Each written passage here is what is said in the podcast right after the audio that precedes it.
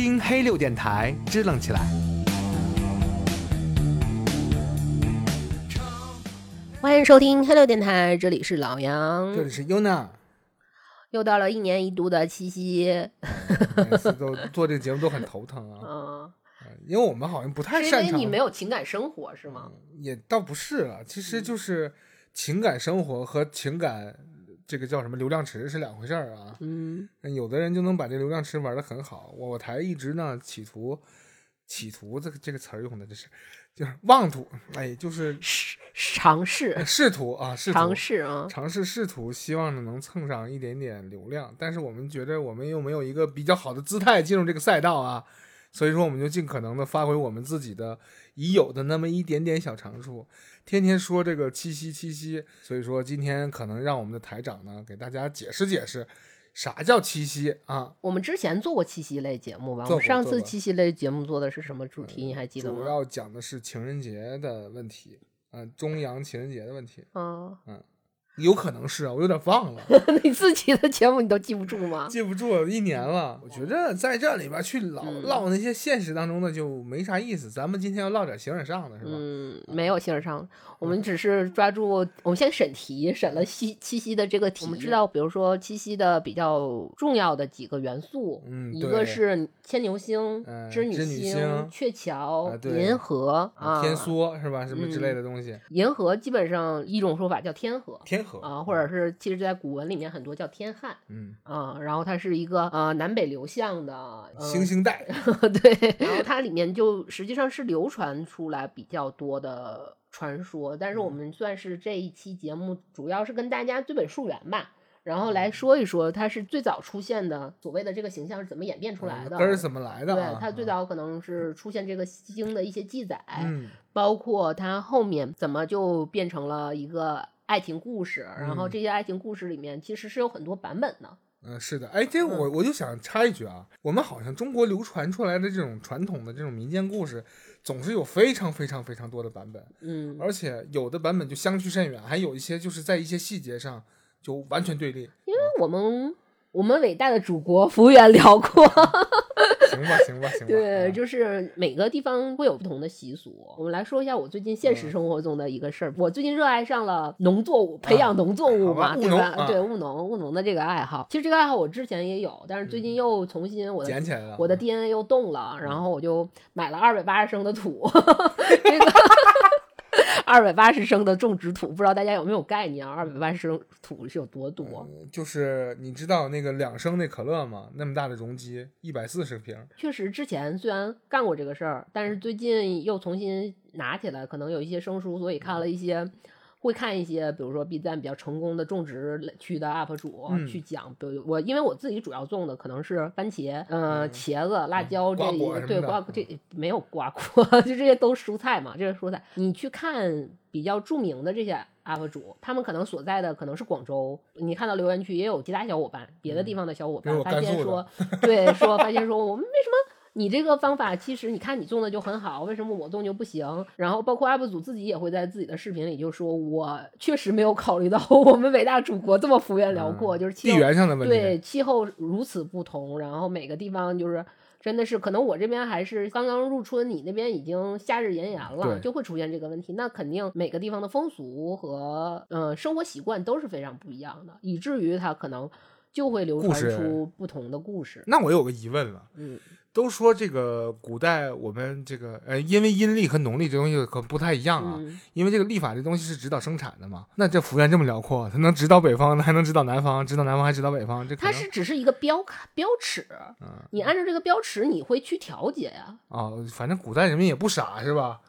谁只只有你傻，我只有你才会提出这个问题，好吗？好吧，好吧，我智障，抱歉，抱歉。嗯。嗯我觉得，因为我们今天是会讲一些算是它的源头吧，嗯然后从源头我们会讲几个版本的故事，因为我们通常知道的其实更接近于黄梅戏的一个版本，一会儿我们会大概说一下、嗯后面的版本故事，不管是故事的内核还是故事的立意，嗯它其实都有很大差别的。嗯然后这些差别，我理解可能会是根据当地风俗的一个不同，流传的过程当中，嗯然后或者推进的过程当中，它会根据每个地方的特色，然后它会产生一种新的一些变变形。嗯，就会。出现很多不同版本是按照当地的那种风俗或者是呃我地缘一部分，我觉得嗯。只是单纯的一部分，嗯，有这个可能性，啊有这个可能啊性，好或者是说这种东西可能你可以考虑到说，这个故事流传到这个地方的时候，它是什么哪个什么时代流传进去的，嗯。所以它会有一个时代的风貌，流传到哪个阶层，嗯它这个阶层也有它这个阶层的一个风嗯貌的一个。嗯那我们就先说它的源头吧，嗯因为最早就是比较算是大众所认可的，可能就是《史记》里面天官书会记载的，就是牵牛为牺牲，其北河谷，河谷大兴上将，左右左右将，然后戊女，其北织女，织女天女孙也。嗯。它这个大概就是介绍，其实这段主要是要讲这个牵牛星和织女星，因为我们说的也是对，它也是，然后翻译过来呢，其实就是说牵牛星是在河谷之南，然后，但是更早一些的嗯。记载，比如说《尔雅释天》里面，嗯。就是认为，然后这个河谷呢，就是牵牛星，啊就是牵牛星，对嗯河谷就是在《史记》里面，它是说它左右各有一个星相从，其实是三颗星的嗯这样一个位置、啊。按照西方星象学，是阿泰尔，也就是天鹰座的阿尔法星，然后就是古称，就是我们以前称的叫做河谷二啊，这颗星，嗯对。然后与呃天鹰座的贝塔星和伽马星，然后呈直线横列的这么三颗星。哦然后因为它很像一个扁担形，所以我们古代会称它为扁担形。我们中国特色来按照形状来命名它，对对对对啊，对，织女星呢是在技术的天文志里面就称织女三星，它也是维 Vega 啊为顶点，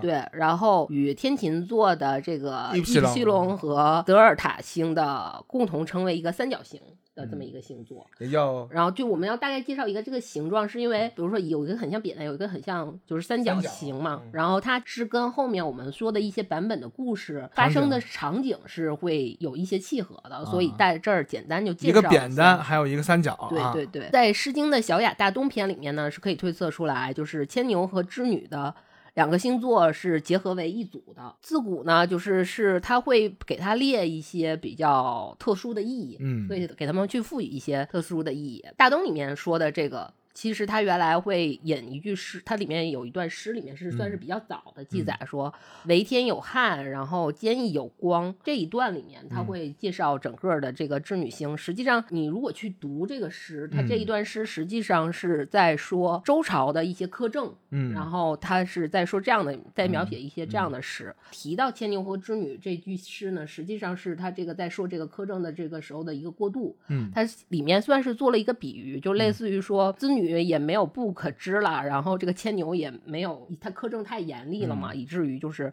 嗯正常的一个比喻排比。正常生产都已经中断了，然后他在这里面，但是他提到了有一个西厢的这个词，西厢的这个词呢，其实是呃，因为之前有人说它是虫衣，所嗯以这个里面是可以推测出它是跟织布机有关的，就织机嗯这个东西是有关系的。虽然结合整句诗，它这个七香其实。这个七字的这个数字意义，就是我们所说的七月七日的这个七啊，和后面确定的就这个日期是有相关联的。嗯然后再比如说像在比如说《毛传》呐、《正签》里面，他会说呃金星一昼一夜，左旋一周而有余，嗯则终日至某至酉，当更七次也。它其实是算是一个循环，嗯啊，然后正玄以众星一日之间至酉就是东，然后到卯的西，然后是经了七个星次，所以哦这里面有一个七的这个。七是吧？对，它就是这么一个来回回旋的这么一个周期吧，所以可以说呢，这个虽然诗里面的主要核心就是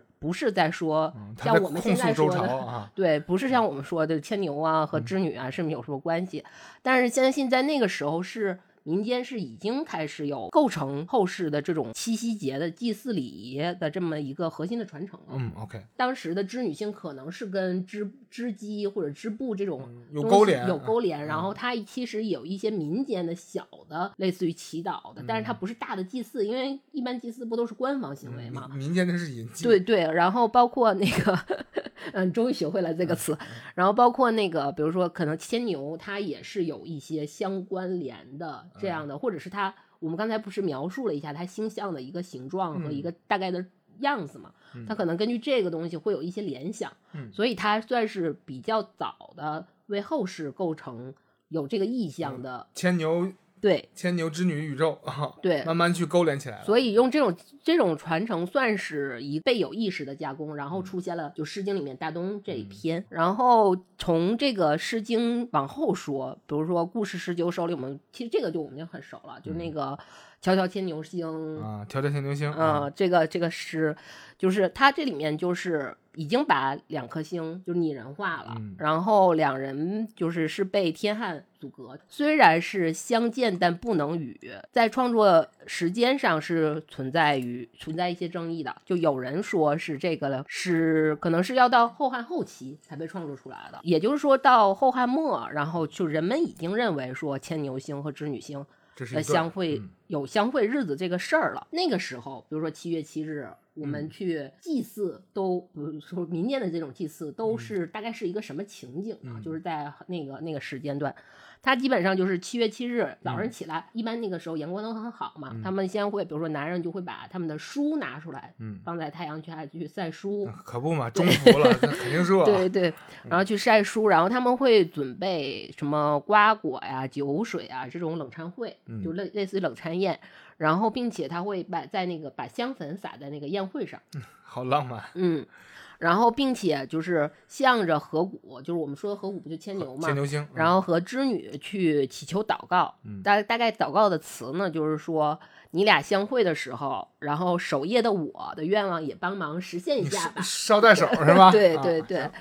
所以这个时候同时期的文章里就出现了我们另一个说的一个非常重要的元素，就是鹊桥。鹊桥，对，然后到了六朝的《续齐谐记》中，就说到了世人传说中就是呃出现了鹊桥，然后这个时候等于我们还是认定它是一个相会嘛，嗯但是还有是比如说到六朝的《续齐谐记》里面，嗯七月七日这天不是他们相会，而是因为这一天织女和牵牛他们俩晚上结婚了，嗯算是庆祝他们俩的结婚纪念念日啊对，是这样的一个情况。牵牛和织女啊七月七日相会，之前提到那个《荆楚岁时记》，啊，然后它里面其实也记述说，就是七月七日相会的这么一个故事，嗯算是比较早的。对，说在天河之东，什么有一个织女，然后她是天帝的孩子，她主要负责的呢是做就是织云锦，就一种布云锦，然后来做天衣。嗯，给神穿的，对，然后天帝他不是天帝的孩子嘛，嗯然后天帝呢就很心疼他，天天就是这个织女，因为织这个云锦织的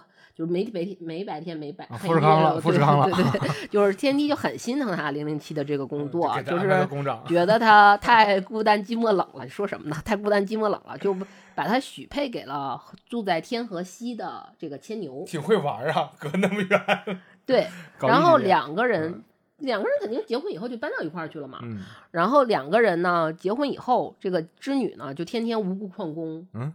啊、天帝呢就是非常严厉的批评他，并且他的得到了一个处理是什么呢？他就又把因为这个牵牛是住在天河西嘛，嗯呃他因为他天天旷工，所以天帝批评他完之后，就把他调回了天河东，就他原原住址，这会儿才是异地恋。你刚才啊说人家结婚之后就不是异地恋了啊，给拆开了，对，然后规定只有在每年的七月七日的晚上，能旷工一天。对，能渡河一 回。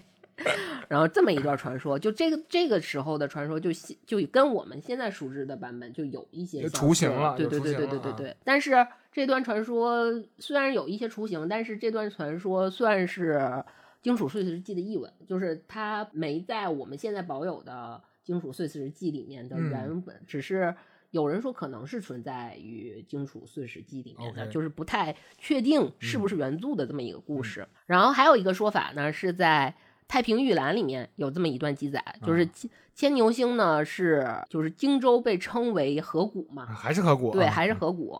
然后他是他是他的主要职责是什么呢？说他是主官粮，嗯这个官粮呢其实就是关口和啊桥梁。啊，这是一套系统的。对，啊这是一套系统的，它就有点儿类似于现在负责高速公路，呃，这这运运输部门负责的 运输部门的工作。交管部门。对对对。然后织女呢说她的主要负责是煮瓜果，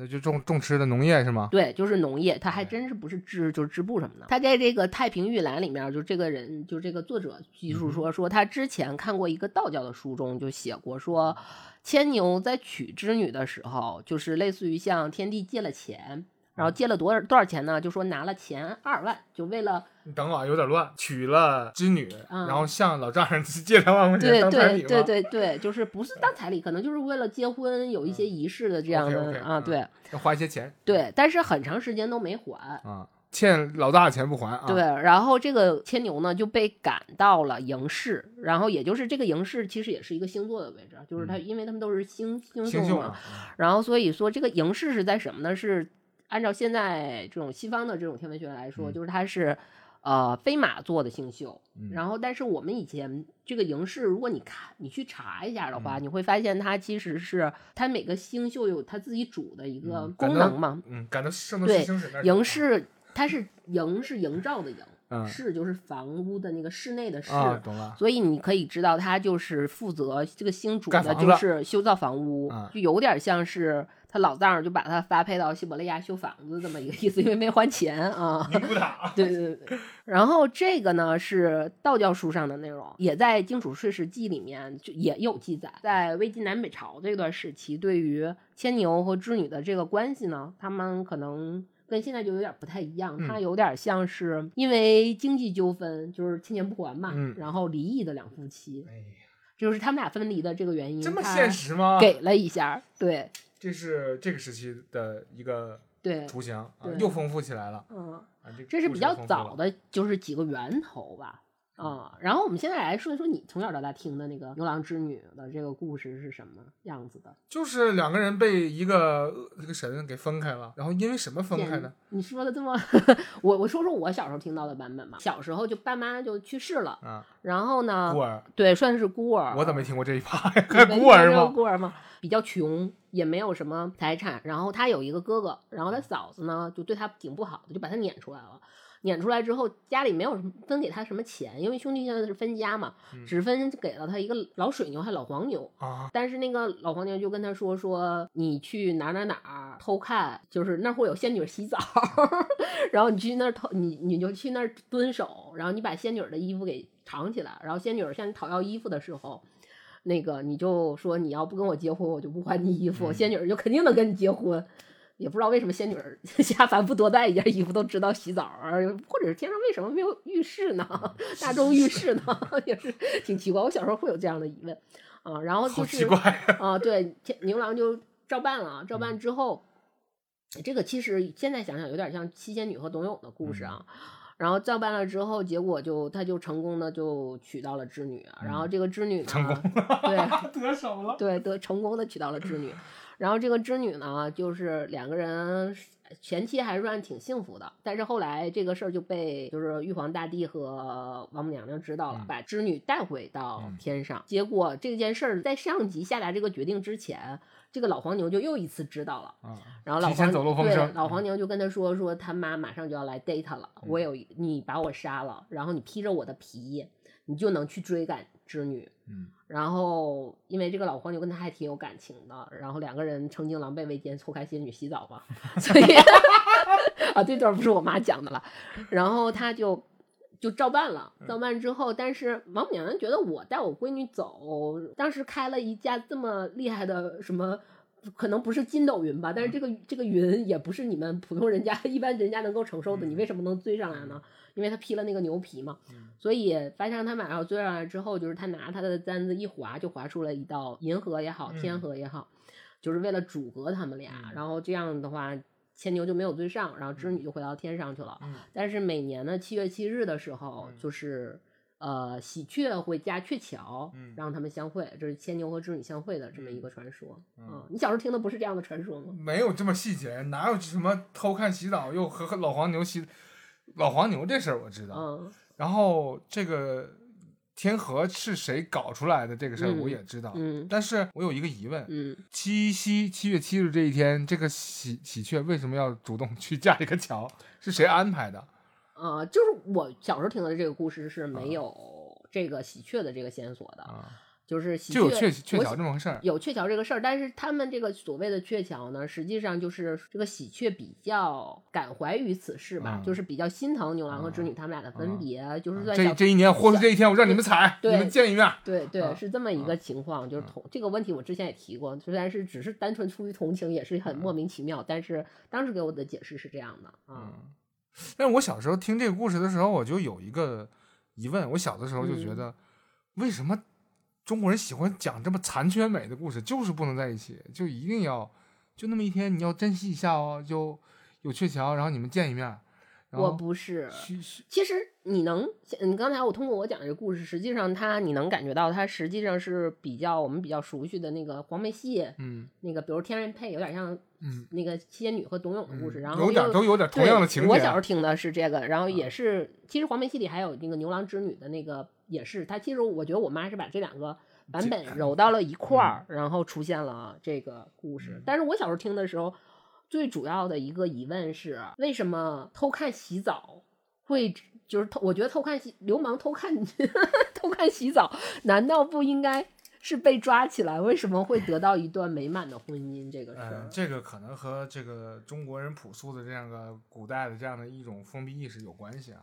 就是呃，你的看了我了之后，你需要负责任，然后他就笃定我，你必须让我负责任，所以说你就属于我。那如果你死了，我 罪不至死，但是呢，你又玷污了我，你必须要负这个责任啊。嗯。我这么解释行不行？不行，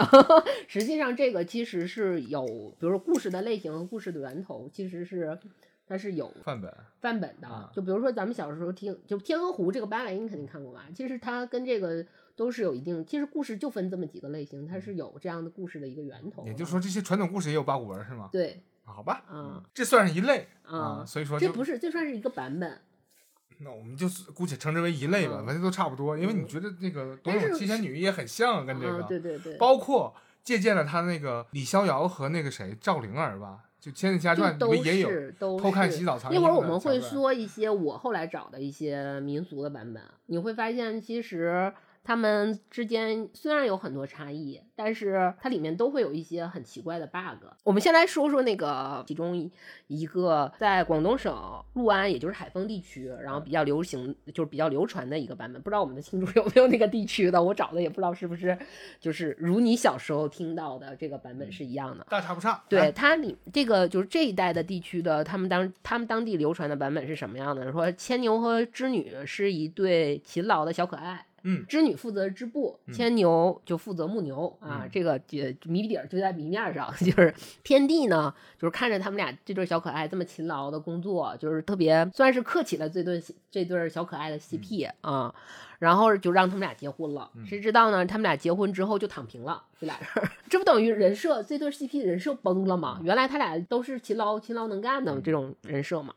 所以呢，天现在不干个人事儿是吧对天帝不能接受这对儿就是 CP 人改人设，然后就下旨让二人就是各居河的一边，分开，每七天允许过河见一次，也就是说他们相当于给个周休嗯啊这么一个情况嗯。但是负责传达这个这个天地的这个新的旨意的这个。人事部门的这个乌鸦军呢，它这里面是乌鸦，不是喜鹊了。乌拉乌乌鸦军呢，对，然后就耳把朵耳朵不太好，每天每七天相会一次，就误说成了每年七月七日相会一次。从此以后呢，就是他俩的周休呢就变成了年休。这乌鸦是脑子不好，是嘴不好，还是所以他他在这个故事里面，就是这个版本的民俗故事里面，就是说这个他们俩架这个桥是乌鸦架的桥，因为乌鸦传错信儿了。那行吧，就把锅甩到这个不太吉利的乌鸦上了啊。可以总结为就是说懒惰、躺平，嗯然后和假传圣旨的人士啊，我在我在我在暗指些什么？哎，嗯，乌鸦嘴这个事儿是不是从这儿来的？有可能，就大家就特别讨厌乌鸦嘴嗯啊。但是这里面实际上，因为我们里面，可我觉得这个里面可能还有一个问题，就是说他们俩前面，你像故事的大前提就是天帝为什么会克这对小可爱 CP 呢？他的大前提实际上就是织女织布，然后牵牛牧牧牛嗯他们还前期还是挺。认真工作，勤勤恳恳，而且这个他们工作完成度应该也是非常好的。嗯实际上这里面蕴含了一些，比如说我们七夕祭祀里面有一个很重要的活动，就是乞巧。嗯实际上这个故事里面是蕴含了一些乞巧的部分的嗯，啊，就是有这个成分，就这个含义的成分在里面懂。了，这个元素有了。对，然后其然后在那个呃宋朝，就是他们那个诗里面，宋朝就是宋朝人写的诗里面嗯是说有说社秋七日，守无故皆脱，就是乌乌鹊吧，它因为它里面说的是乌鹊，就是嗯说。每就是每到这个七月七日的时候，他们俩就这个乌鹊脑袋毛都秃了，是因为什么呢？嗯，就是相传为此日河谷于织女会于河东，那就开始薅乌鸦毛。啊，役乌鹊以梁以渡，就是让乌鹊变成桥梁，然后让他们去渡过去，故毛皆脱去，给踩秃了。对，就给踩秃了。好，这个就其实是跟你跟嘴欠。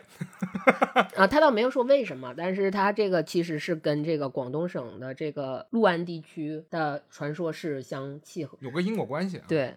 然后还有一个版本呢，就是说梁山伯和祝英台的故事跟牛郎织女的故事相结合的，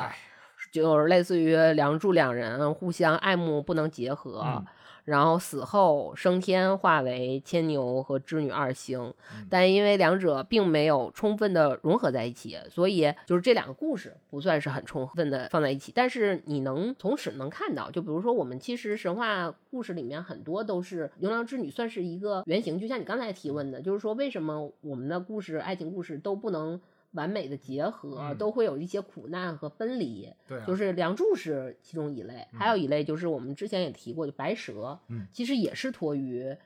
牵牛织女的这个故事的分，离，嗯主题是分离。嗯。第三个版本就是我们刚才说的那个黄梅戏，就是我们嗯最早我刚才说的那个版本，那个我妈那老接地气了对我妈那个故事实际上、就是、各种缝合怪啊。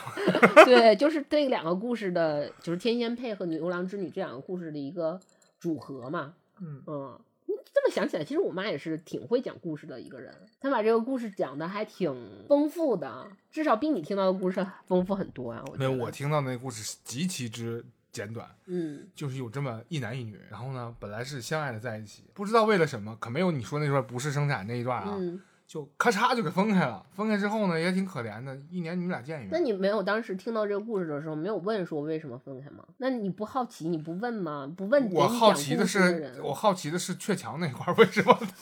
为什么是一堆喜鹊要被他们踩？嗯嗯就是我听到这个版本，其实其实不就是脱于脱胎于那个黄梅戏戏的那个嘛？嗯黄梅戏算是安徽的地方地方嗯。戏曲，嗯。然后它这里面就会添加，比如说嫂子虐待弟弟呀、什么后各种劲爆流量的对虐待前方儿女啊，嗯然后这里面还就是把老牛也增加了很多戏份嗯啊，嗯在这里面，就老牛其实还挺加戏了多，挺给自己给自己加了很多死了戏白死了。对，其实我觉得有意思的是第四个版本的这个嗯故事，就是我觉得它还挺有揣度的地方呢，就是它留了很多想象的空间。啊这个是流传于江苏北部的一个版本，嗯啊，然后说牵牛和织女呢都是天上的星宿，然嗯后织女是玉帝的孙女儿，负责织云锦，嗯。然后牵牛呢是把这个织女织的这个云锦上面的这些花草，因为织的很好嘛，嗯。非常逼真，然后他就当成真的花草去割起来，就是割草，对，嗯就喂牛割，割割草喂牛嘛，然后就是真的去割起来，然后两个人就是因为这件事儿，然后不打不相识。啊相识、啊相恋，哎，为什么会喜欢个傻子也是很奇怪啊。反正乌鸦脑子不太清楚，他眼睛不太好使。然后对，然后这个王母呢是非常反对这门亲事的，嗯但是说你薅皇家羊毛，对，然后这两，但是这两个人就织女和牵牛两个人，其实这个时候已经恋爱脑上头了啊，然后在金牛星和南极仙翁的帮助下，私奔到了人间，并生了一儿一女。在婚后，织女就停止织布了，因为私奔下凡了嘛。啊，然后玉帝和王母呢，就派使者去查看，结果使者和织女就一起返回了天庭。牵牛呢，就带着，因为当时他是被那个金牛星和南极仙翁帮助下，嗯。就是私奔成功的嘛，嗯。所以牵牛手里面就有金牛留下的一几个法器，嗯。然后还有他的一儿一女，嗯。所以他就带着这些东西一起去追赶这个被使者带走的这个织女。嗯眼瞅就要追上的时候呢，是织女用头上的金簪和银簪，嗯就划出了一道金河和一道银河。这是为什么呢？不 不想过了 对，应该就是不想过了。啊。然后因为牵牵牛手里面是有一些法器的，嗯所以他就用这个法器呢填平了金河，嗯但是银河填银河的时候就没法器了，嗯，弹药不够了啊。，对，就过不去，就是等于是面对这个银河就没有办法度过了，就束手无策，然后嗯非常的恼火。就是怒火中烧的这个牵牛呢，就拿起了牵牛索，就是牵牛的绳子，啊，向织女乖了过去，拐了过去。对，然后织女呢，看家暴是不是？打我！对，打我怎么办？就要打回去。然后啊织女呢，就用那个织布的梭子就去回乖嗯到牵牛。对，啊，然后所以呢，织女，我们刚才不是说为什么说要描描绘一下织女星的这个形状呢？嗯就是因为织女星它这个三颗星，三角对，就是牵牛的那个绳索的那嗯个，就叫套它的那个啊。啊啊，懂了懂了。对啊然后，因为毕竟有孩子嘛，就是其实玉帝还是挺这里面玉帝还是挺讲道理的，所以就把每年的七月七日定为亲子亲子日嗯啊。见个面儿，到那天，对亲子，饭在那一天，然后喜 鹊呢是被金牛星请到银河上去嗯驾着鹊桥。他俩远程撇不行，得近近 得得近距离。我得看看孩子，我觉得主要就是看看孩子。我以为近距离啊互殴。你给我解释解释，但是为什么要拽我？所以说，其实我觉得这段故事其实编的还是挺，因为他俩有一个相识、相恋上头，相恋上头、私奔，私奔，而且还拐了两个神，是吧？对啊，然后上去了之后，然后被带走了之后，还要要划清界限，然后对这个故事，我觉得它其实还挺丰满，前后非常有逻辑的一个故事。我我非常期待有人把这个变成，就是它非常有逻辑。比如说，你看他俩相识相恋是因为就是牛郎去割云锦上的那个花草，嗯然后我觉得就是这个这个这个事儿就证明这个牛郎其实有实点二五眼对，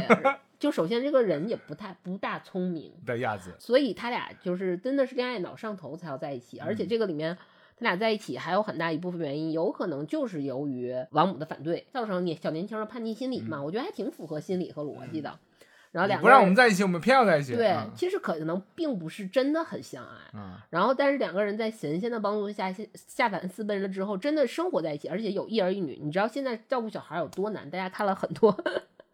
社会新闻也知道，就是织女发现不工作在家全职带孩子真的很烦，嗯所以使使者一来找他，他就迅速的马上要实现女性崛起，对，就是 要回到天上，又开始揣多了。对，呃而且就是说明他俩真的婚后生活并不幸福，因为牵牛去拿那个牵牛锁去乖那个织女的时候，可能其实是为了要追的一个很着急的嗯这么一个心态，或者是真的是我一个人带不了俩孩子，你来回来帮我带孩子，好世俗的心态。我觉得是你往回撇的这个，就说明他们俩真的是婚姻生活充满破裂了，就纯感情破裂了。啊，我觉得这故事还挺丰满的，这样听。就他虽然没有交代说他们下凡之后过得怎么样，但是通过这个追逐你戏，这还看不出来吗？你瞎还是我这？个追逐戏是非常丰满的把这一块儿表达出来了。看来这特效可以做一做。嗯，哪一位这个投投资人可以所以还是投着拍一下？江苏江苏人民这个版本的故事会比较嗯，很劲爆，很丰富。那相当劲爆了，嗯，什么流量密码都有了啊。这个家暴，行吧，这个还有叛逆，对吧？还有这种情感、内心情感描写，然后还有那种世俗这个柴米油盐的日子、啊，被世俗柴米油盐的日子磨去了爱情的棱角，一个一个版本的故事。行吧，反正这个这里面的坏人有第三方，也有他们俩自己没过好嗯对，啊，是吧？而且原因也很多。你看它里面有，比如说有有欠钱不还，有千年为什么我只记得财产纠纷这个问题？还有这个不是生产，嗯对吧？然后还有的是就是呃，本来好好的给天上当供应商，然后结果货供不出来，然后人家去问追问的，对吧？什么的，还有，嗯对，，还有两个人就内部出了矛盾的，这算不算是违反合同？那肯定啊，嗯你不能按期交付，对肯定违反合同有。一个赔偿。嗯，他想的是，那都我们家产业，我知不知都一样，但是古代可能就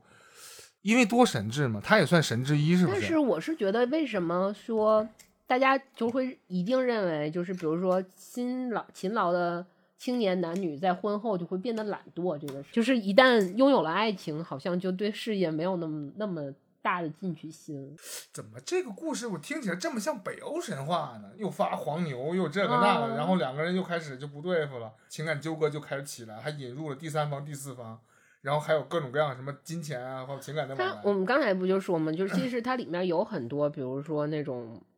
故事的种类，实际上故事种类就那么几条大线嘛，它就肯定是有会有很多相似的地方啊。这哪是相似的，都一毛一样嘛。嗯，但是这个故事确实，这个版本我能说这个版本、呃、有那么点人味儿了，而且它我算我觉得它算是这几个。我们现在的人来听的话，这几个故事里比较合理的一个，就它逻辑很通顺的一个故事，这算是是逻辑通顺的一个故事。嗯，这就它留白的地方也有留白，然后它逻辑也有通顺的地方，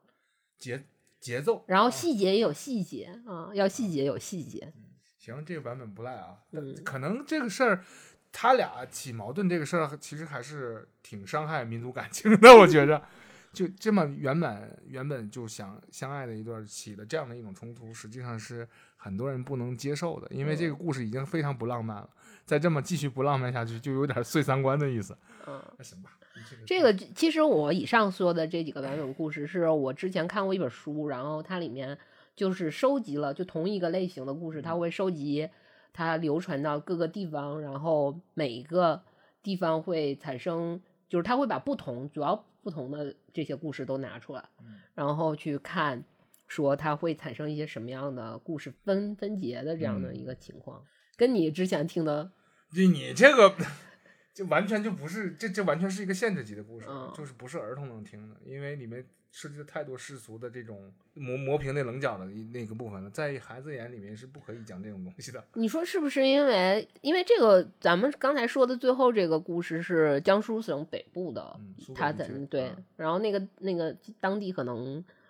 更发达一些，然后可能商品经济更成熟一些，嗯相对来说，嗯，大家所以想的也复杂一点。对出现的问题，这种柴米油盐的问题也会多一些。这这是真揣度啊，这可不是我们结论啊，这是瞎嗯瞎编的啊。对对对对，啊故事可能是那原型是有的，但是我们后面这部部分猜测只是猜测而已，行，那我们就是前一部分说了一些关于那个不同版本啊。对，不同不同版本的七夕，就是这个主要元素就是牵牛、织女、鹊巢，嗯不鹊巢就鹊桥，我们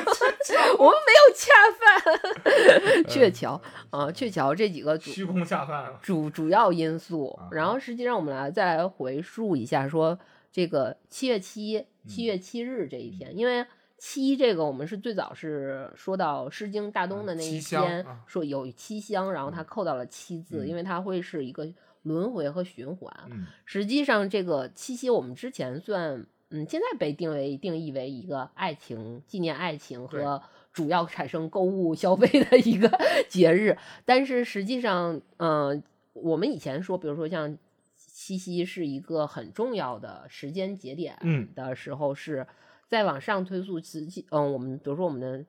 最比较传统的道教里面，嗯它会原来它会被定为一个非常重要的，因为道教里面有说所谓的七三会，嗯这三会我们现在可能觉得没怎么太听过，嗯听多可能更多的是三元。啊，就是上元、中元、下元啊嗯节啊，但实际上最早比较早期的是三会，这三会指的就是一月七日，就月正月初正月月初七七嗯啊，就是我们之前在，然后《荆楚岁日记》我们之前不也说过，正月初七，因为它是人日子，嗯。就是它定为是人人的日子，所以它算是三会里面很重要的嗯。其中一会。下一个就是七月七初初七啊，嗯。这就是我们的七夕。嗯。然后还有就是十月初初五啊对，它是是以这样的一个周期，然后作为祭礼，它是有一个非常相关。但是后来可能因为佛教啊，然后道教的是相融合，呃，佛教双佛道双修啊，然后就变成了演变成后来的这个三元，所以现在这个节日好像就没有人再去说，比如说像我们了解到的，说有一些，比如乞巧啊，我感觉大家对乞巧的这些故事的这种原型，比如说汉朝到唐朝都流，不是说当时啊，是后人流传的。比如说，包括杨贵妃都会乞巧，然后他们会拿小盒子装一些蜘蛛，看看那网圆不圆满呐、就嗯。这种古代的妇女同志，这个或者是包括唐朝也有诗人写过诗，就是嗯说，其实还是相对于女性更，就七夕这个节日对女性更重要一些对。嗯，因为唐朝时期，就是因为我们最近在说唐传奇嘛，我们要嗯稍微扣回一点，唐朝算是相对而言，就是女性比较崛起的嗯一个、地位相对高一点相对高一些。其实只是相对，你要是真的去看历史。只是相对于它的前前后后，嗯跟现在真的是没有法儿比。但是涨了一点儿，技术性调整。对，技术性调整了一点点而已。然后那个时候就是就是男性诗人也会写一些就是关于就是乞巧类的嗯诗，然后其中有一首我印象很深刻，就是他特别希望说自己也能想要说能乞巧，然后嗯以至于能得到在诗文呐、或者嗯是这种文学上技术的一个提升提升嗯的这样的，所以那个这种诗。在唐朝比较多，也是因为相对来说那个时代的女性稍微地位有一些高，所以嗯她才被拿到诗文里说的嗯更多。但是你看，再往前或者往后，她还是主要是说七夕时期，然后织女和牵牛两人分别，主要还是爱情别离，然后嗯再影射到一些，比如说这种别离伤感的这种。呃，很难再相逢相遇的这种抒这种情的事，好吧，那嗯实际上啊这个中国人民历来对于爱情这个事情还嗯是抱着一种憧憬的，可能有点残缺美啊。但是你看，实际上这个所谓的一年一会的这个情况，嗯它实际上它的那个最早的精神源头，跟你说的恰恰是相反的两个意义。你像我们现在更着眼说他们俩分别，嗯然后残缺美，嗯但实际上它。呃，织女和牛郎就牵牛的这个算是神话传说的嗯这个源头，实际上最早是西王母，就是神话源头那么嗯去追踪。然后它的这个一年一次的相会，实际上是有着这种，比如说我们比较熟悉的这种不死，或者是这种永生的观念在里面。嗯因为它是需要阴阳去交汇，然后嗯去让生命会永远的延续下去，能盘。活啊。对嗯，它是有这样的一个意味。懂了我格局小了。对，跟你说想的那个东西，实际上跟我们现在看到的很多比如说文学文学作品啊，或者文艺作品嗯说的这个主题，其实是完全是反 相反的。我知道根源在哪儿了，嗯因为牛郎和织女这两个人不能两个人，嗯，他是两个神，我们是人，人家强调的是永恒，你知道吗？就一年一次的话，就等于是两秒钟之后啊，有点这个意思。嗯我们带入进去的话，我们想的是啊，一年才能见一面，多惨！我一共才一才几年啊，对吧？我这辈子才几年啊？是我觉得还有一个问嗯题是，它并不是说是你的身份，你别就不用找我说是你的身份和你的嗯呃意识形态有，其实还是可能我们更多的并不是在带入道教或者是宗教嗯。的这种思维模式下嗯。去思考这个故事的含义。嗯所以你没有把这个放到你的思考那什么思考条件里嗯面来，嗯所以就没有这种重新激励，然后再生，然后的这种观念放在嗯这个故事里，嗯故故事下的。但是我觉得你重新，我们再重新来想一下这个故事，我觉得，比如说牛，我说的这个故事还包括里面有一些故事，它里面会出现牛这个嗯非常活跃的元素嘛。嗯，很多版本的故事，你看到它，比如说把牛杀掉，披着牛皮，或者是带着牛头。但是有一个很大的问题，就是说这个牛既然这么神，你为什么不把这个牛变成载具？而且能保持这个牛活着，然后去追呢？这个是我自己开的一个脑洞。嗯、不是脑洞啊，我觉得这个东西呢，牛这个东西呢，无论是中在中国还是在西方，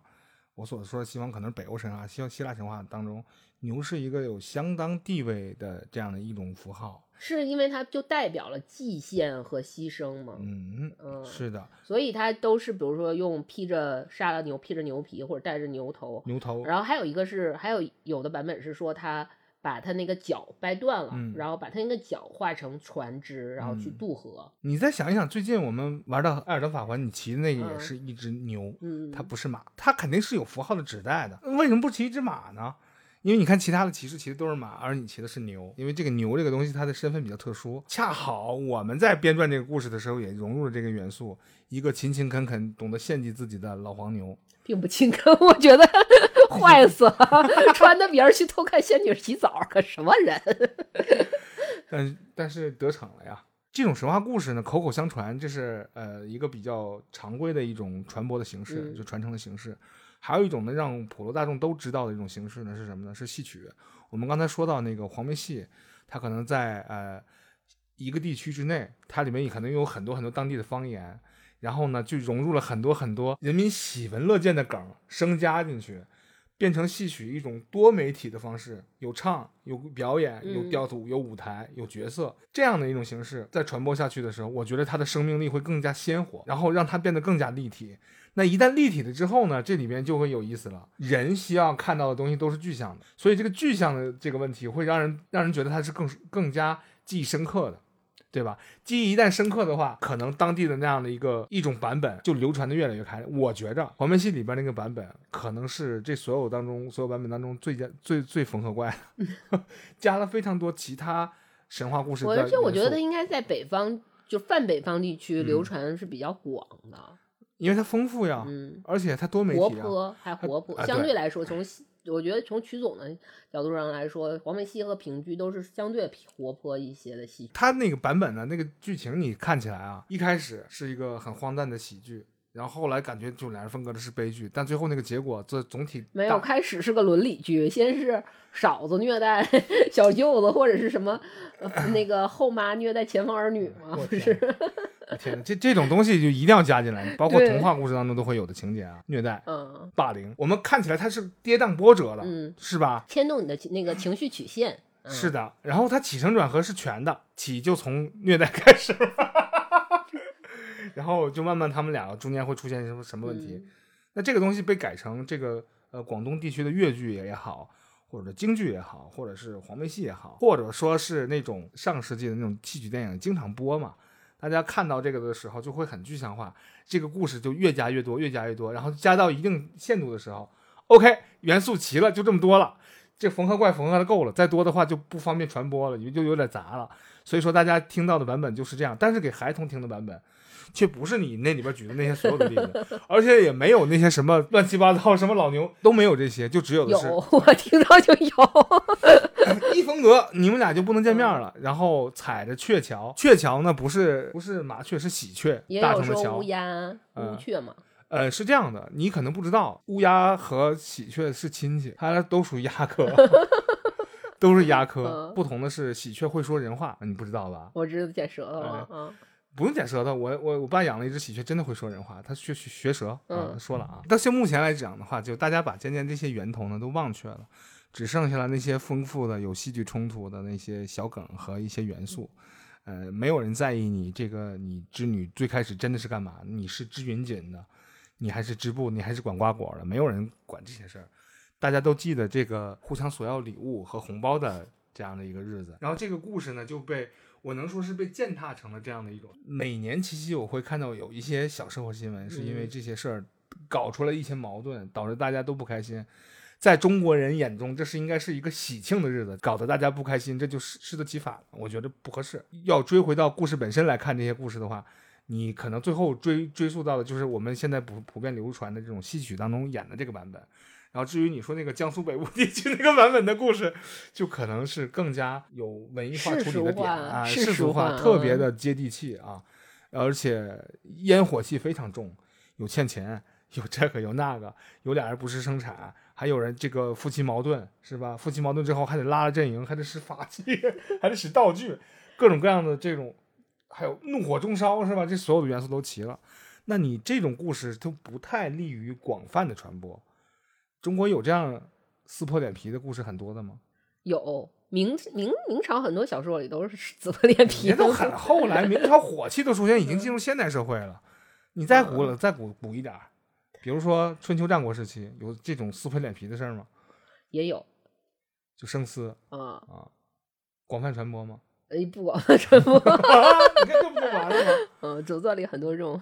撕破脸皮的事儿，嗯，但是你我们再说来说回故事，我们说他，呃，比如说我们刚才说牵牛和织女很多故事，然后它其实有一点作为其他的这些神话传说的一些原型。我们说了梁祝，有一种说法是说崇祯皇帝和皇后他们俩也是牛郎织女下凡，然后才会经历这些磨难，然后。怎么怎么样的这样的一个。你俩点儿背，就因为你俩的身世就压根儿，就不行。对它这有啊算是有一个套合，但是实际上这个你要这么说，其实还是包括你说法环有一点点相，他们有点相似的地方是说牛郎织女这个传说，实际上你再往前，虽然它这个星牵牛星或者是我们说的这个他们这两颗星的这个位置，在很早是有寄宿的，包括它会演变成诗歌往下传，最后变成客观来说，它就在那儿嘛。呃，对，变成民间故事。但是这个故事其实最早的原型，等于是西王母分化出牛郎织女这个故事，嗯以从西王母的传说里那个神话传说分分出来这个故事。西王母实际上算是为什么说跟法环有一些相似呢？是因为在西王母整个神话故事里面，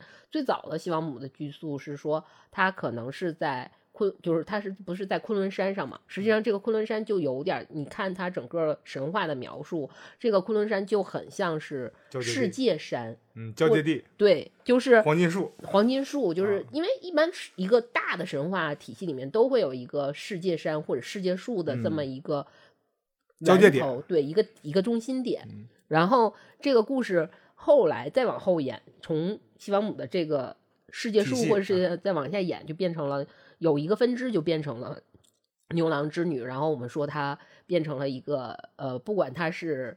有一个不死的这个关系，还是你嗯说的这种爱情故事，它其实是这种传说风化之后，然后赋予了一些拟人化，然后人格化之后，最后往下传播下来的这么一个分支。最后变成了爱情故事，然后它更有利于，可能是这种单纯的爱情故事，它就变得更有利于传播和有利于去被为人所知。嗯它的神话部分可能就会被剥离的越来越少。我我可以想象的就是嗯两百年之后或者五百年之后，大家只能记住这里边的几个元素符号了，里边具体是啥事儿也已经没有人在意了。那也不见得吧，因为有，我觉得会肯定会有更多的人去往里面去加一些当时就是后来的一些嗯呃时时代的色彩或者啊地域的色彩，嗯，然后让它变得更加利于传播。不是地域传播，就是它变得有趣或者丰富化，或者是嗯它变成了一种都市传说，可能它的有有它新奇的点，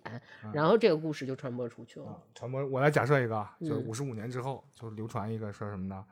这个当时啊，五十五年有点不太够，五十五年可以了，五十五嗯年我是埋了梗的。五十五年之后，就嗯说这个织女为啥和他这个掰了呢？是因为牛郎牛郎对吧？这个牵牛，他呢就约了一个相熟的一体医生，然后呢去贷了点款。跟老丈人贷了点款，贷了款之后还不上，然后就开始各种追杀他，找这个找找人去追杀他，然后他就躲到夜之城里了。你一说这一体医生，我就知道是什么梗。哎，二零七七年可能就会发生这样的事，但是嗯无论怎么样，这主人公可能不太会换了，就这俩人名儿已经定了。嗯因为你看，他河谷是他的代称嘛，然后给他起了一个昵称，叫做牵牛、牵牛星，或者叫牛郎。他不是昵称，他等于是因为那颗星可能后来变成演变成，首先它是有它的形状，我们嗯刚才不是最先说的是它的形状嘛？啊，形状它产生了一些画面感的联联想，嗯然后更方便于说它并不是在什么的位置上，而是说通过这个画面，我可能说因为它像扁担，所以它像挑着一对儿女去追赶织女，所以它就变成了。可能赋予了它一些故事性之后，它就变成了什么样的人？嗯，人类可真会联想，讲故事嘛，人的本质就是讲故事嘛。但这个故事这就是方便记忆、画面记忆嘛。有可能吧，有可能。你想到，我想到了《十万个怎么办》那个如记记忆指南里边儿，但是通过这个联想，这就也许就是那个时代人的记忆迷宫啊。然后他创建的只是单纯，可能最早的这个故事，可能就是这个想学古代倾倾向学的人，然后他创造了一个记忆迷宫，然后他就为了让这个东西更容易记住，所以他编了这么一个故事，然后流传下来。我提个我提个题外话，就是古代的这种呃观星星象，实际上是应该是掌握在皇家手里吧？大部分是，应该是嗯。有一定意义的啊。这个普通的民众，你只能作为爱好者，对吧？但是我现在想说，他不是说你做，他不是说因为你作为爱好者或者什么，他主要是因为，呃，这个东西相当于它的意向更多的是对大范围有用，你单一个体的话，对你的作用不大嗯啊。比如说它啊，它会赋予它的意义，比如说国运嗯或者是军事、行军打仗，嗯你一个个体。我他有什么意义？我看了他啊，今天今天有月亮没星星，没星，我可能跟邻居不能今天晚上看，我的明天晚上可能没有人会这么去进行一个联想啊。行吧？你这个可能更 更更往上一层啊。对，但我想说另外一个点就是，呃，我也搞不清楚现在是退化了还是进步了。嗯呃，至少古代人民呢，一说起牛郎织女，比如说咱们俩姐俩谈这个故事的时候，一抬头，牛郎织女在那儿。现在北京一小孩抬头，妈啥在哪儿？啥也没有啊，嗯，就是这个问题，就是污是染嘛。因为你想看个星星，你要驱车好几十公里去西山，然后找一个地儿抬头，整一帐篷，弄个望远镜，可能都看不太清。你是接了露营的恰饭吗？自动下饭啊！但是这就是真的会有这个问题，你抬头是看不见星星的。就是前两天就应了那个梗了嘛，就郑智化他那个歌不被王心凌改了嘛？嗯，就抬头一片天是清什么是干净的一片天，在哪儿呢？你能看见什么？什么都没有。牛郎织女在哪儿？干指净啊，太干净了。光污染是一方面，嗯还有一个就是观测条件真的是没有以前好了。你就是说现在可能八零后、九零后，你抬头，你小的时候你还记得你看过银河吗？天汉在哪儿呢？但是我觉得它有一个，这个是我们话就是格外说的这个事儿。我觉得就包括你像你说的这个情况，你可能看不到星星了，但是现在还是我身边还是有小朋友说他想大想当宇航员，就是你看不到星星是光污染，这个是科技进步或者是现代化进程决定的决定的嗯。但是他还想成为天文学家嗯或者是宇航员什么之类的。不是因为他说我看到了哪颗星星，我对哪颗星星好奇，他有大量的科幻作品，然后他有大量的这种我想看一手素材，我不想看二手加工，啊。其实嗯，会有相应的一些东西也也发生了嗯改变，但它也能补充到，就不要那么 悲观。嗯因为、这我们是一个正能量的节目。嗯，我小的时候就抬头还是能嗯看见一些星星的，现在真的是越来越困难。我记得我小学的时候放学，冬天了嘛，快冬天了，然后天擦黑了，就已经有点黑了。我爸从七楼把我的天文望远镜，哎呀，凡尔赛了啊，单筒的天文望远镜拿下来了，然后我自己就凭借着这个寻星镜去找到了那颗木星，然后我在天文望远镜里看到了木星和它的环。我把这个事儿讲给别人听的时候，别人觉得你在吹低，嗯不可能。我说这有啥不可能的？木星当时离地星地球特别最近的时候，你抬头看见它了，然后你在望远镜里一看，就是一个胖胖的星星，然后有一个环儿就在那儿，然后它几颗卫星，木卫木卫几，你都能看得很清楚，慢慢找一下就能看见了。他说不可能，我真的看见了，就因为有望远镜就看到了。你抬头裸眼是可以看见它的，但这个事情在今天来讲的话，就是个神话。就你能看见木星，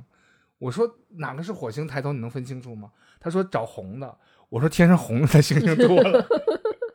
我说飞机可能是飞机的灯儿。不不不，那它飞不了那么快，飞不了那么快。然后有些时候我就跟别人说，我观看的，我观看浅显的这种天文知识，去观看一些东西的时候，跟他们说一些注意事项，他们觉得不能理解。比如说，我说你用八十倍可能去看月球的时候，看月球表面的时候，你很着急，你得紧着看。我说为什么？你看一会儿几秒钟它走了。嗯，他说怎么会？那人家站着让你看，人家不动了。这风八倍数太大了，然后他一会儿就从你的目目光当中走了，走了之后你还得再调整。你那一动，那那边可能相差了就十万八千里了，就非常多，你就慢慢找。所以就这种事情就没有办法去再进行交流了。我还想再去看一些星星，但是可能我们有时候对这种非我们专业知识的这种好奇，就会是因为这种。呃朦胧感啊科学中的这种不确定性造成的浪漫，它其实科学是严谨可证伪的，不能不能浪漫。所以说大家可以看看《三体我们》可可可渴望听浪漫，三体浪漫可以浪漫的故事吗？啊，嗯浪漫。嗯，我觉得七夕的这个故事是浪漫的。那我今天说的这两个版本浪漫吗？你说那个苏北地区的一点儿也不浪漫，真的完全不浪漫，但我喜欢这个故事，因为它够接地气，然后它够纪录片。因为我们今天，因为你我们实际上是忘了七夕这个主题的。我们今天做，你说，哎，我们好像把七夕忘了对，然后因为我们在一查八月几号，八月初，对，我们要，其实我们之前在定计划的时候是要认认真的去做鬼节的 鬼节的节目，我们还是去不遗余力的去认真去做的。流量漩涡嘛七，呃七夕就把我已经完全忘却了。然后你跟我说完之后，我说那我们聊什么呢？然后我就突然间想到，哎，这个故事嗯。说不定可以独当一面，撑起一片天。然后我说，那我们就来聊一聊这些，因为之前看过这本书嘛，所以就说我们来聊一聊这些呃不同版本的，嗯。然后不同于各种地域吧的民俗，嗯不同版本下的故事。七夕恶人啊，看看到底是乌鸦呀，还是金钱呢、还是人类的贪婪和懒惰呀？道德扭曲。啊，是人性的沦丧丧。